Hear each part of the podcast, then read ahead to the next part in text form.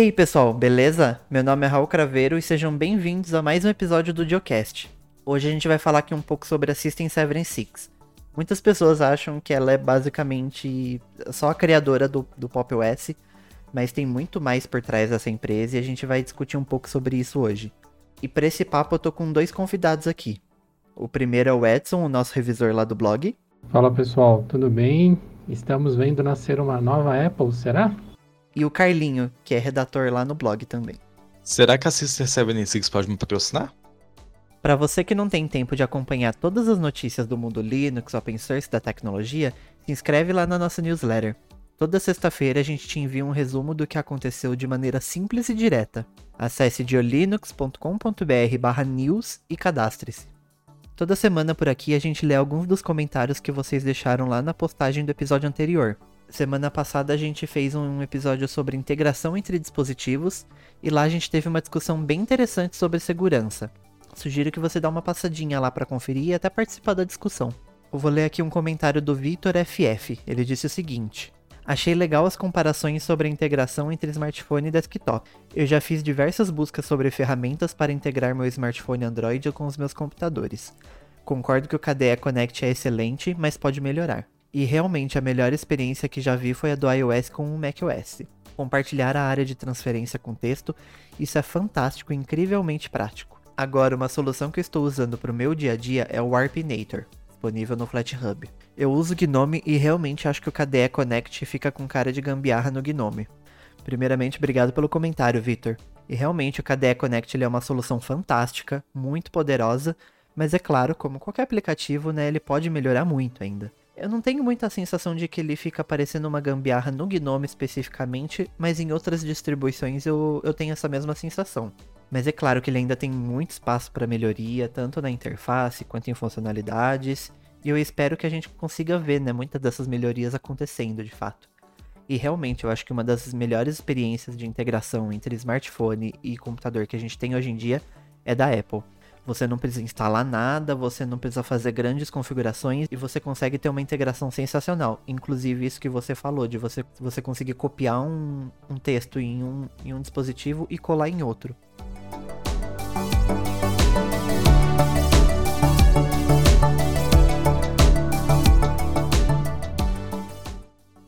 Antes de mais nada, acho que a gente pode falar um pouquinho sobre a System 76, né? Eles são uma empresa do Colorado, nos Estados Unidos, e a gente conhece eles principalmente pelo Pop OS, sistema operacional que a gente fala muito aqui no Linux, inclusive. É, é o sistema que muitos da gente acabam usando, mas eles são, na verdade, uma empresa primariamente de hardware. Eles vendem laptops, desktops e outros dispositivos que a gente vai falar aqui durante o episódio.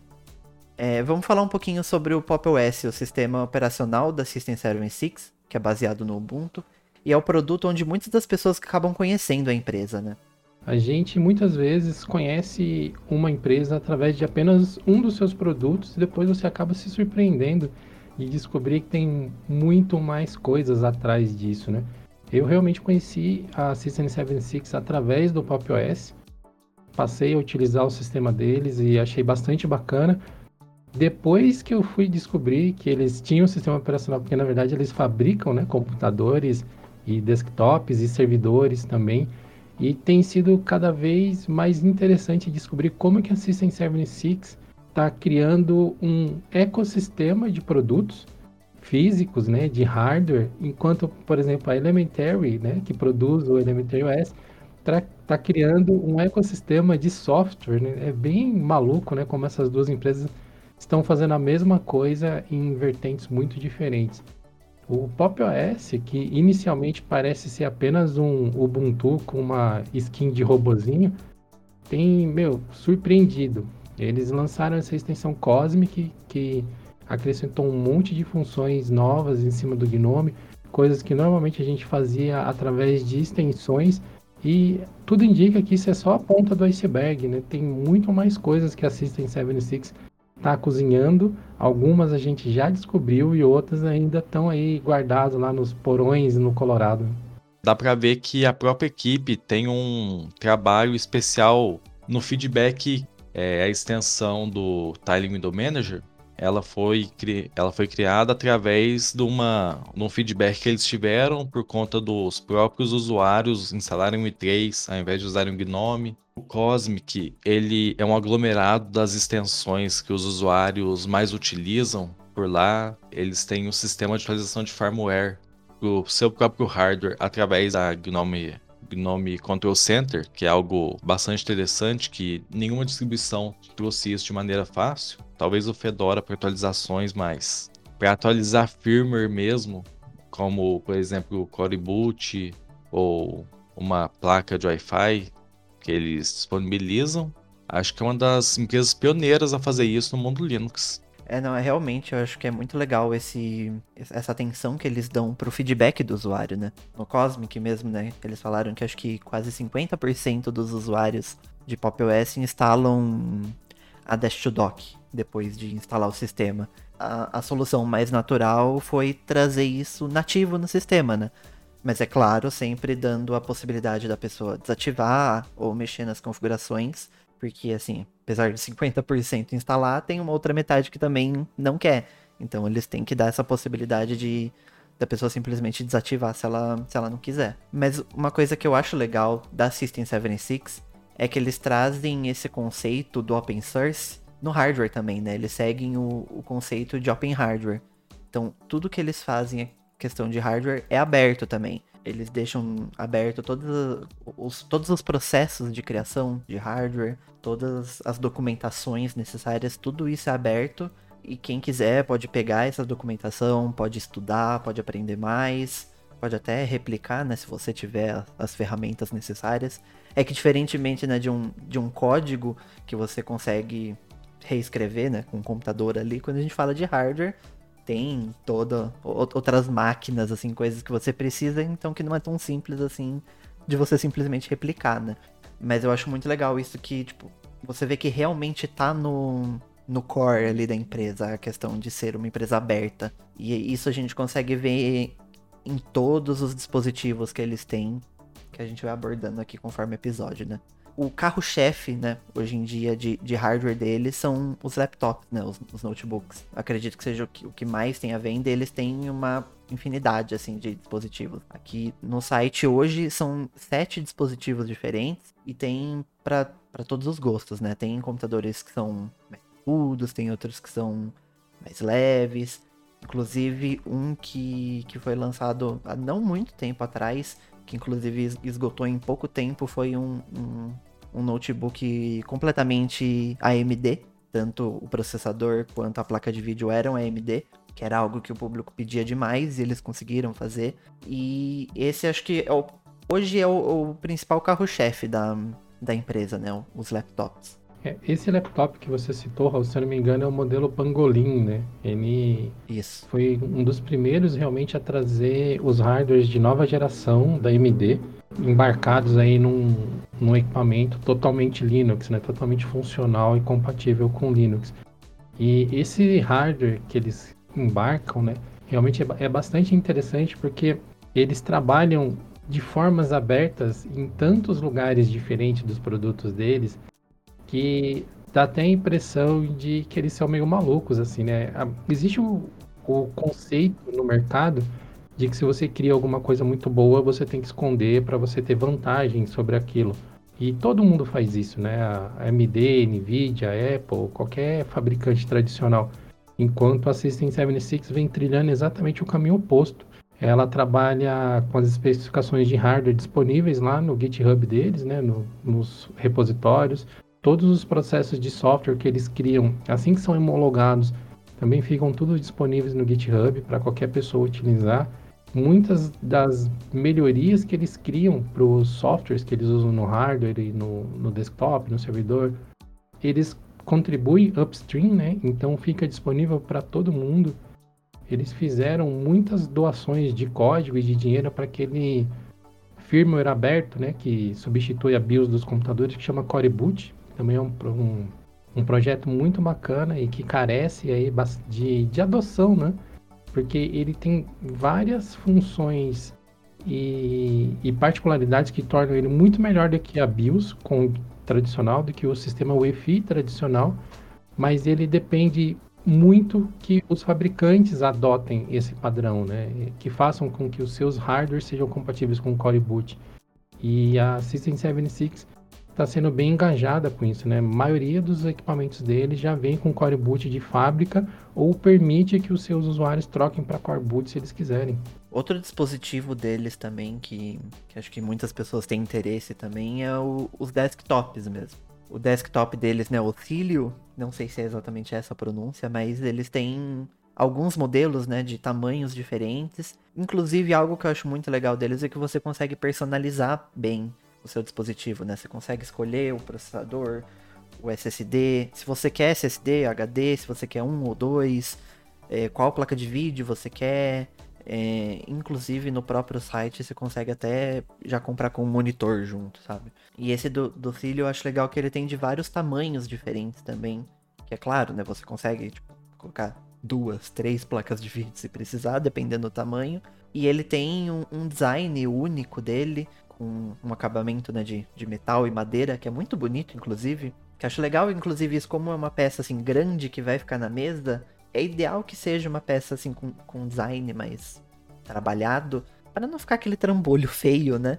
Então isso acho que é algo importante. E claro, como todos os, os dispositivos deles, é tudo isso aberto. Se você quiser, você consegue refazer um gabinete desse também. E, inclusive, a, o, o, próprio gabinete você consegue escolher cores diferentes para madeira, tem vários tons. E é realmente, acho que é um, um dispositivo assim muito interessante que eu, inclusive, gostaria de ter um, né? É, quem não gostaria, né? Uma coisa interessante que a gente pode falar desses desktops da, da System 76, né, do Tilio, é que eles têm uma controladora que foi desenvolvida especificamente pela System 76 para que eles pudessem ter embutir né, algumas soluções melhores no, no hardware, né, no ponto de vista deles. Então, nessa controladora, eles adicionaram diversas é, conectividades, USB, fonte, e esse, essa controladora específica, que também está conectada ao backplate, né, a parte de trás do hardware, que também foi customizada por eles, também tem as suas especificações de engenharia disponíveis lá no GitHub deles. Né? Então, além de trabalhar é, essa parte visual, né, oferecendo aí o acabamento em madeira, com diversas opções de cores, a, o que eles customizaram em termos de design de produto também está disponível para todo mundo. Um outro dispositivo também que a, que a System 76 tem, esse ele não é tão falado assim, ele não recebe tanto amor quanto os outros, é o Meerkat. Ele é um, um dispositivo pequenininho, ele eu, eu, diria que ele é um híbrido entre aquele Intel NUC e, e um Mac Mini, talvez. Ele é um dispositivo quadradinho de 4.5 polegadas, que convertendo em centímetros dá 11 centímetros. Então ele é, realmente ele é bem pequenininho. E é claro, né, por ele ser menor assim, você não consegue, por exemplo, colocar uma placa dedicada. Algo, inclusive, que eu acho bem triste, porque se tivesse um, um Meerkat com placa dedicada, eu com certeza gostaria de ter um. Mas isso é interessante para quem para quem não tem muito espaço. Ele também ele é um pouco mais barato, por exemplo, que o Helio, né? Por, por ele ser menor, ele ser mais simples. para quem tá querendo entrar né, na, nesses hardwares da, da System 76, ele é uma boa porta de entrada. Ele é tipo metade do preço de um Helio. Mas assim como todos os outros dispositivos também, ele é bem customizável. Você consegue trocar é, armazenamento, memória RAM. Você consegue mudar inclusive até o, o sistema porque ele não, não vem só com o Pop OS, você também pode colocar com o Ubuntu LTS. E o, o Pop OS você consegue escolher entre a LTS 2004 ou o 2010. E é claro, se você quiser comprar, formatar e colocar qualquer outro sistema, você pode. Não faria nem sentido eles barrarem alguma coisa assim do tipo. E uma coisa que eu descobri esses dias, inclusive, do Meerkat, que eu achei muito legal, é que ele tem suporte para VESA. Então, se você tem um monitor que tem é, suporte para VES atrás, você consegue encaixar ele nessa entrada do monitor, então você consegue meio que transformar seu monitor num all-in-one, sabe? Porque ele não vai ficar nem visível, não vai ter cabo passando assim invisível. Eu achei assim uma ideia genial, na verdade, tipo. Ideal para quem vai montar um escritóriozinho de home office ou para grandes empresas que vão usar um Excel da vida, não precisa de processamento, do processamento que um filho pode oferecer. Ele fica bem bonitinho, não gasta espaço, não gasta nada. E eles vendem um monitor também. O interessante é que eles têm a opção de um monitor que seria 4K, de 49 polegadas, que o próprio Meerkat cobre. Então, é, dá pra ver que ele é bem potente, que para manter um monitor 4K. Um outro dispositivo também que a System 76 vende que não é muito falado, até porque ele já não é pensado para o público doméstico, são servidores. Tem três modelos diferentes de servidores. E uma coisa que eu acho curiosa, que inclusive é algo que afirma qual é o, o, foco do Pop OS, é que esses servidores eles vêm com o Ubuntu Server. Eles não fazem uma versão do Pop para servidor, até porque não justificaria, né? Não, não, não tem muito porquê, porque as grandes mudanças que eles fazem são pensadas para interface gráfica, para o usuário doméstico, então não teria para que ter um, Pop Server, né? Esses, esses servidores da System 6, eu acho que eles existem talvez apenas para que você tenha a possibilidade de comprar tudo de um lugar só. Eles são servidores bem genéricos, assim, eles não têm nenhuma coisa diferenciada nesses, nisso que a gente vem falando da System 76, né? Eles não vêm com um hardware open source diferenciado, eles não têm um core boot, alguma coisa assim. Eles realmente são servidores bem padrão, com boas ali capacidades né, de, de expansão, com bastante coisa que você pode colocar em cima dele. E é isso.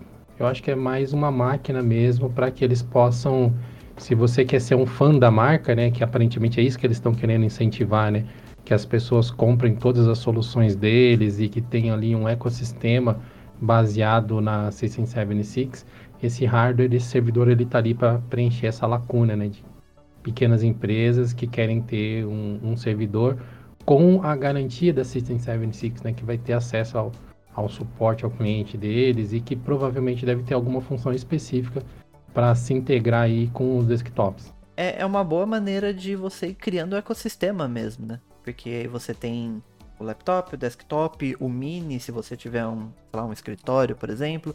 Você tem no seu servidor também, e agora, né, o, o próximo assunto que a gente vai entrar tem, também tem periféricos, então eles vão vão construindo realmente esse esse ecossistema, né? Então, a próxima vez que você precisar de um dispositivo, a primeira empresa que vai vir na sua cabeça é a Assistência Every Six, porque você já tem outros dispositivos. E assim, no caso, né, se eles estão funcionando bem, você vai pensar, não, por que, que eu não vou direto com essa, né?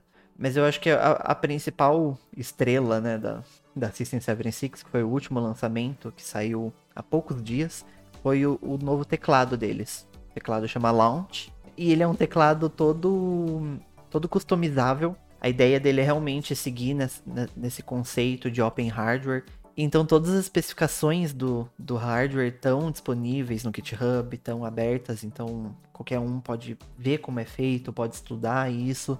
E você pode fazer muita coisa, inclusive, com, com esse teclado, né? Você consegue trocar literalmente qualquer tecla de lugar, não só fisicamente, né? O keycap, mas uh, o mapeamento também, que ele vem com software para Linux, Windows e macOS, que você consegue fazer toda essa modificação.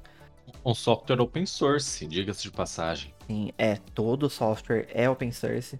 Inclusive, eles falam isso que 100% do teclado é open source. Ele é multiplataforma, algo que é muito importante, né? Porque se você quer, por exemplo, ter um dual boot, você não pode ter um teclado que vai funcionar só no Linux, né? Então você precisa ter esse software é, multiplataforma também. E querendo ou não, essa é uma ótima maneira de você trazer pessoas de outros sistemas para o Linux também. Porque uma pessoa que está usando Windows, que está usando macOS, viu o teclado, se interessou e comprou, você já está tendo ali o primeiro contato com uma empresa de open hardware, open source, que tem uma distribuição Linux. Pode não necessariamente a pessoa vir usar Linux, mas é, é ali é o, é o, primeiro contato já, né? O grande vilão desse teclado é o preço, porque ele, por conta de ser open source, open hardware, ele ser todo customizável, você consegue customizar até os switches dele. Tem acho que duas opções só, mas você consegue customizar isso. E ele vem com um preço assim bem salgadinho é 285 dólares na pré-venda. Eu não sei se vai se manter esse preço mesmo depois de pré-venda, se vai aumentar ou não. Não é uma brincadeira muito barata. Mas é claro que isso é um, um teclado. Não é pensado pro usuário que compra, por exemplo, um teclado da, da Microsoft de 100 reais, por exemplo, para quem quer algo mecânico, que tenha o tempo de resposta menor possível e que consiga customizar tudo isso. Então a pessoa que está precisando exatamente disso, ela já está um pouco disposta a pagar um preço um pouco mais caro. O que não transforma o teclado em algo barato, é claro. Eu ando pesquisando muito teclado que eu quero trocar. E esse teclado da, da própria System 76, ele me parece bastante ergonômico e confortável de digitar. Talvez a gente estranhe a tecla space dividida, né? Mas uma das funções que eu estou vendo aqui é uma função de multicamadas, que você pode configurar quatro layouts para o seu teclado. Se eu não me engano, apertando uma tecla de função com algum número, você pode mudar ela para Vamos supor, você quer editar com o padrão brasileiro, por exemplo, você muda o layout dele, você quer trocar as teclas de lugar para sacanear seu irmão, você pode colocar um, negócio desse daí. É algo bem interessante, que poucos teclados fazem isso. Eu já vi integração de Bluetooth, mas realmente é mudar alguma coisa e a configuração ficar salva no teclado é meio que novidade para mim por enquanto. Eu pessoalmente não me interessa tanto, além do preço, é claro, eu não sou muito fã de teclados pequenos, assim, esses 10 keyless que eles falam, né? Que não tem o teclado numérico. Mas eu sei também que tem muita gente que prefere, inclusive, um teclado assim. E outra coisa também que me pega um pouco é dele não ser Bluetooth, né? Ele é conectado via cabo. E eu sou hater de cabo, então isso é algo que, que me pega um pouco. Aí temos um diferencial também, que se você for ver o teclado, ele possui cinco entradas, sendo três USB-C e duas USB 3.0, o que transforma ele também em um hub USB. Sim, é. Não, isso, isso realmente eu acho que é um, uma funcionalidade assim muito legal, que eu acho que mais teclados deveriam trazer isso, inclusive. Porque você consegue transformar num hub USB, então você consegue, tipo, colocar um pendrive ali rapidinho. Tá ali exatamente onde tá sua mão, sabe? Então, é, não é distante, sabe? Você economiza portas no, no computador. No caso de quem usa um notebook, por exemplo, às vezes tem duas portas USB só. Então, isso realmente é importante. Ou uma porta USB-C, né? E eu acho que para quem usa o mouse sem fio, por exemplo, você pode deixar o receptor ali. Então, ele vai ficar ali praticamente do lado. Então você não vai ter problema de, de alcance, alguma interferência, alguma coisa assim. Realmente eu acho que isso é algo que mais, mais empresas deveriam trazer, teclados com, com hub USB. Ontem, quando saiu né, a nota de lançamento aí do, do launch, né, do teclado, eu também caí de costa com o preço. Falei, gente, não é possível que esse teclado custa tão caro assim. Aí eu fui dar uma pesquisadinha aqui em outros teclados que oferecem recursos similares, né? de customização, personalização, alteração de layout e tal. E devo dizer que tá na faixa de preço, viu? Eu achei uma opção na, na Europa, agora eu não lembro o nome do teclado, deixa eu ver se eu encontro ele aqui, porque o Jason Evangelho, né, lá da Forbes e, e do canal lá de Linux for Everyone, ele postou, né, ele fez um, um comentário lá de que ele estava tentando comprar o, o Launch e tava 94 dólares só o frete, porque o, o, o James Evangelho, acho que ele mora num, na Finlândia, sei lá, ele mora num lugar que não é muito usual, né? Num país lá das cabeceiras da Europa lá. E aí teve um usuário que sugeriu para ele, falou, ó, oh, cara, olha esse teclado aqui que é fabricado na Europa, talvez te atenda, entendeu? Porque você vai eliminar muitas questões em termos de frete. O teclado que eu vi, chama Ultimate Hacking Keyboard. Ele é um, um, teclado todo feito, todo customizado também, partido no meio, inclusive. O apoio de mão dele é de madeira, ele é bem bacanoso, assim, sabe? Também tem iluminação por LED. E ele tem uma coisa que eu nunca tinha visto, que eu achei super bacana, que ele tem módulos que você pode comprar e adicionar nele para você colocar funções específicas nesse teclado, assim tipo um trackpad, um, um botão de mouse, um trackball, sabe? É meu, um tecladinho muito bacaninha. E tá na mesma faixa de preço, né? Ele começa ali, acho que com 270 dólares, a solução mais básica. Não é realmente, eu acho que quando a gente entra nesses mercados específicos, o céu é o limite, né? Inclusive, se você entrar no mercado de customização, aí vai muito mais, né? Inclusive, ontem mesmo, no dia do lançamento, a Sara Ditti, é uma youtuber lá de fora, ela lançou um vídeo de um, do novo teclado mecânico dela que custou 785 dólares. Então, assim, E dá para gastar mais que isso. É caro, não dá para falar que é barato, mas assim, dentro do mercado dele é um preço compreensível, né? Aí é realmente o público que procura isso já tá. já aceitou, né? Que é esse o preço e não tem muito o que fazer. Pense nisso como investimento. Sim, é, em, muito, em muitos casos vai ser mesmo, né? Porque você tá usando aquilo para ser mais produtivo. Não é um equipamento também que vai ser descartável, né? Você vai fazer esse investimento de 275 dólares aí e vai ficar com esse teclado, é, se tudo correr como esperado, né? Você não derrubar café em cima dele, alguma coisa assim, por anos a fio, né? E se você tiver problema com alguma tecla, fica muito mais barato porque ele tem também um diferencial que a gente acabou esquecendo de citar da System 76, mas que eu acho que é uma das coisas mais fantásticas que ele vem fazendo até agora, que é o direito de reparo, né? O direito de manutenção.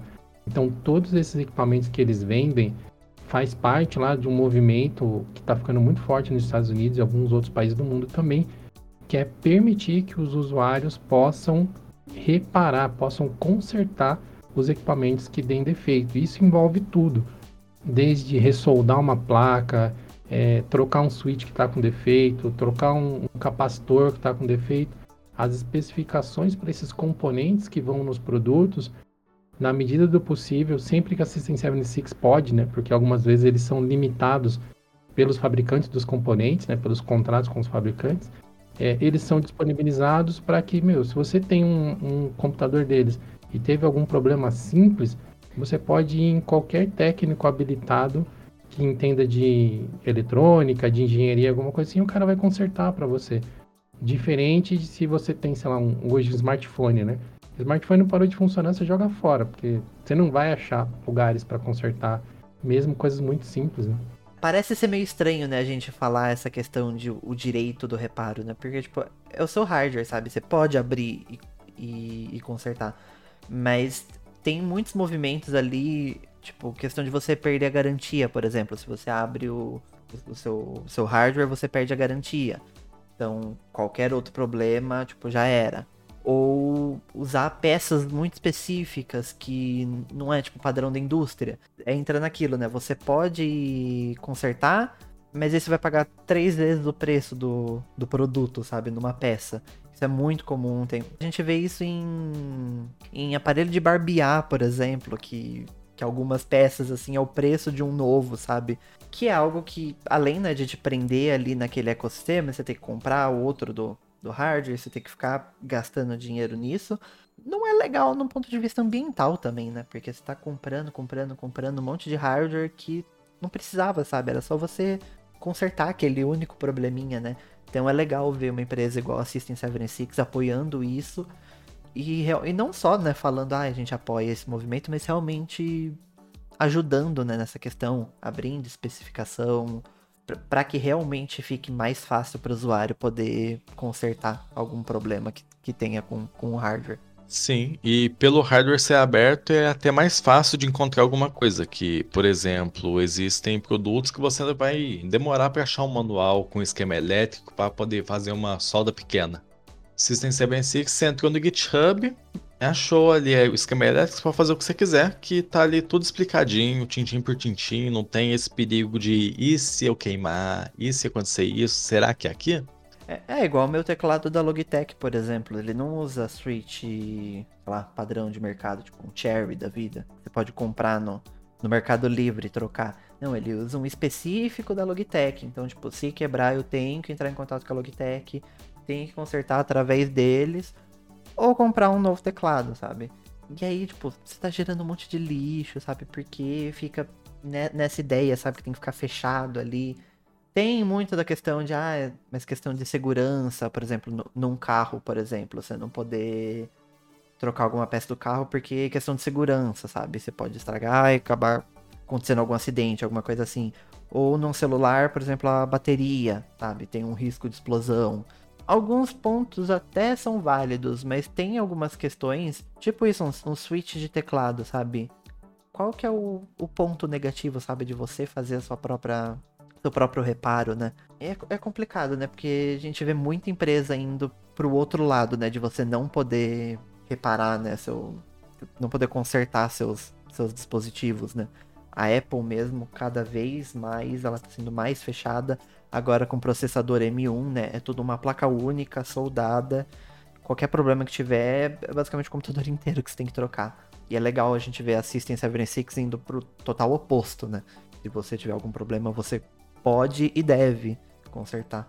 Então, eu tava aqui vendo uma foto do notebook deles, é, o, a versão AMD, e é interessante ver que em pleno 2021 a gente tem um notebook que tem todas as peças separadas. Aparentemente, nada é soldado na placa. Você pode trocar memória RAM, pode adicionar um SSD, coisa que tem notebooks que não te permitem fazer isso. Por exemplo, o Lenovo S145 ele vem com uma placa, uma memória RAM de 4 GB soldada e, um, e uma slot de expansão. Só que se você queimar os 4 GB soldados, você não vai ter memória RAM. Porque não vai dar vídeo no seu computador, você não vai poder tirar, por causa que o computador não liga. As coisas de sempre, né? É, é, isso é algo comum na grande maioria, né, das, das fabricantes, né? E é legal a gente ver isso porque se você tiver algum problema no Wi-Fi, você não vai precisar comprar um notebook novo. Você vai trocar a plaquinha de Wi-Fi. Sei lá, você vai comprar uma outra por 50, 100 reais no Mercado Livre e vai trocar. Sei lá, se você começou a editar vídeo, por exemplo, você tinha um computador com 8 GB de RAM, começou a editar vídeo, aí, putz, precisa de mais RAM, sabe? Não tá dando conta. Você vai lá, compra uma plaquinha e coloca, sabe? Você não precisa comprar um outro computador de 3 mil reais e jogar o seu no lixo, sabe? Você, você dá uma sobrevida muito maior. E mesmo quando você for trocar de computador, você ainda consegue vender ele. O novo dono vai conseguir usar, vai conseguir fazer pequenos upgrades se ele quiser. Então, você tem menos lixo, né, jogado ali no, no, no mundo e também menos que você gasta, né?